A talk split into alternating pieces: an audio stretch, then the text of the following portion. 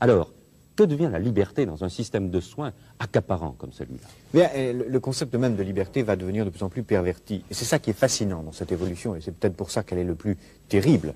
C'est qu'elle va récupérer tous les concepts, y compris celui de liberté. Je dirais même y compris les idées d'Illich dont vous parliez tout à l'heure. Parce que qu'est-ce que c'est cette société de machines qui nous apprend à nous surveiller nous-mêmes? C'est une société qui dit soyez libre, débarrassez-vous du médecin, soignez-vous vous-même, sortez de l'hôpital, ce que dit Illich. Et autrement dit, elle va, sous prétexte de liberté, sous prétexte d'autonomie, créer les conditions de l'aliénation la plus formidable, qui est en quelque sorte l'aliénation par soi-même, volontaire, à une norme imposée de l'extérieur. On nous dira, il ne faut pas fumer, pas conduire, pas boire, mais aussi euh, pas avoir tel gène dans, dans sa structure héréditaire.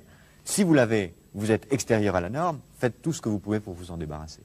Et autrement dit, on fera que ce qui est la forme absolue de la dictature, que chacun d'entre nous ait librement, entre guillemets, envie d'être conforme à la norme.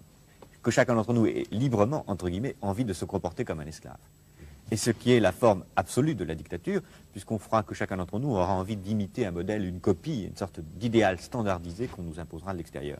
Et ce qui est fascinant, c'est que c'est à travers la médecine, à travers le bien et le mal, à travers le rapport à la mort, que cette nouvelle forme de société totalitaire est en train de s'installer.